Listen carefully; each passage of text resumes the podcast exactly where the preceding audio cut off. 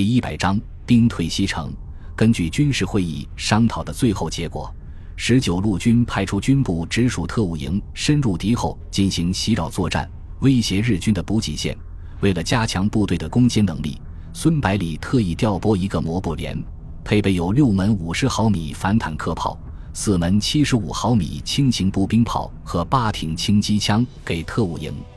因为是在敌人的后方运动作战，需要提高行军速度，为此。孙百里把军部直属部队的全部自行车三百余辆也调拨给了特务营。经过一天的紧张准备，特务营乘坐征集来的十几条渔船，绕过日军的防线，在离芜湖防线十公里左右的地方登陆。随后，特务营以太湖边上的一个小渔村为据点，频繁出动袭击日军的运输车队，便于携带的物资就带回据点，用渔船运回军部。其余的就地焚毁。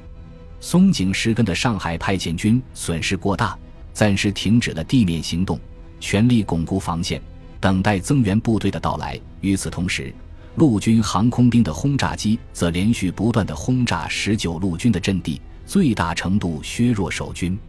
而十九路军正在饱受弹药不足的困扰，同样无力对日军发动攻势，于是就利用这个机会整备攻势，准备持久防御。由于芜湖防线上的防空体系比较完备，部队的防空意识也比较强，再加上天气的原因，被松井石根寄予厚望的轰炸机并没有取得非常大的效果。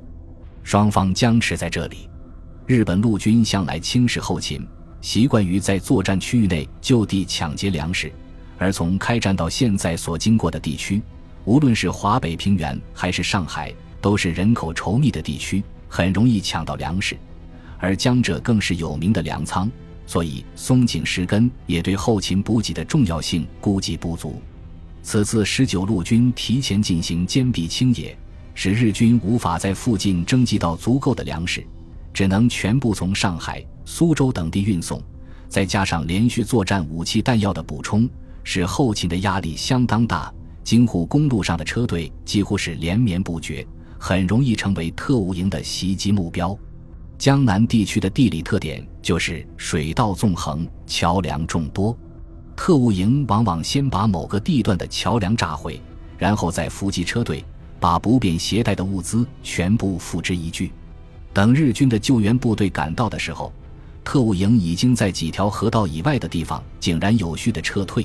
日军只能望着炸断的桥梁无计可施。最后，日军不得不调派大量的兵力护送物资。同时出动侦察机搜寻中国军队的据点，这时候特务营就改变策略，在夜间出动，把日军在白天刚刚修复的桥梁炸断，使其物资运输的速度变得和蜗牛一样慢。短短几天的时间，日军前线部队的粮食就出现问题，士兵每日配备的口粮急剧下降，从原来的一斤半急剧下降到八两、五两、三两。饥肠辘辘的日军四肢无力，只能躺在战壕里面回味饭团的味道，完全没有体力继续战斗下去。松井石根意识到，如果不尽快解决补给线的安全问题，非但不能突破中国军队的防线，反而很有可能被对手拖垮。他立即调拨两个步兵连队在京沪公路沿线布防，保护运输线路的安全，同时请求海军派出运输舰。从长江运送物资，以解燃眉之急。七天之后，日军的增援部队重藤支队和台湾步兵旅团抵达苏州，沿京沪公路快速推进，与上海派遣军的会合。与此同时，日本海军运输舰也解决了后勤补给的问题。松井石根随即命令部队恢复攻势。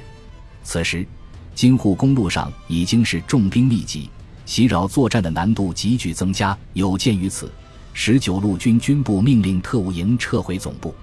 十二月十五日，十九路军坚守芜湖防线已经接近二十天，远远超过了大本营的要求。尽管弹药严重不足，可是防线在敌人的疯狂进攻下依然稳若磐石。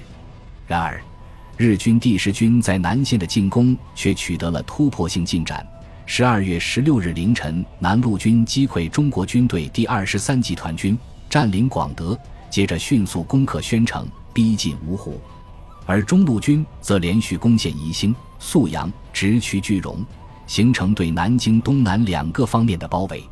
南京外围的第一道防线——江宁、牛首山、汤山、龙潭阵地，直接暴露在日军的面前。隶属于南京卫戍司令部的几支部队，虽然都是中央军的精锐，但是都经过上海的苦战，减员严重，匆忙补充之后就仓促上阵，可以说是勉强拼凑起来的。另外，由于准备时间过短，作战物资储备不足，也没有充裕的作战兵力，面对日军的优势兵力和火力，虽然尽全力死守，给敌人相当程度的杀伤，但是却无法阻止其前进。最可气的是，身为卫戍司令的唐生智既不准守军主动出击，又没有布置纵深的防御阵地，更是没有安排足够强大的预备队进行反击作战，只是命令部队与阵地共存亡，需求壮烈的牺牲，而他自己则整日不停地对外发表豪言壮语，摆出一副要殉城的架势。本来。距离南京直线距离最近的上海派遣军被十九路军死死地拖在芜湖县，寸步难行，打半个多月。大本营本来可以利用这段宝贵的时间，把从淞沪战场撤退下来的部队重新整编，在南京的外围策应会战。可是令人难以置信的是，很多部队的长官非但不朝南京靠拢，反而把部队朝远离南京的方向带。从西南开拔过来的新锐部队，只有川军的五个师按照命令赶到南京，而桂系的部队在接到白崇禧的密令之后，居然以每天两三公里的速度前进。此时的南京，要兵没兵，要物资没物资，指挥官昏聩无能，外面没有援兵，已经陷入绝境。而日军攻占宜兴之后，随时可以威胁十九路军谢长风部。中央军和川军一部共同防御的西城县侧背，十九路军陷入腹背受敌的境地。为了避免被敌人分割包围，十九路军主动放弃坚守了二十天的芜湖防线，后撤至西城县与谢长风部会合，准备向基侧应保卫南京的战斗。松井石根的上海派遣军随即占领芜湖县，沿着京沪公路逼近西城县。同时分兵与海军配合攻击江阴要塞，计划从长江北面的浦口切断中国军队的退路。本集播放完毕，感谢您的收听，喜欢请订阅加关注，主页有更多精彩内容。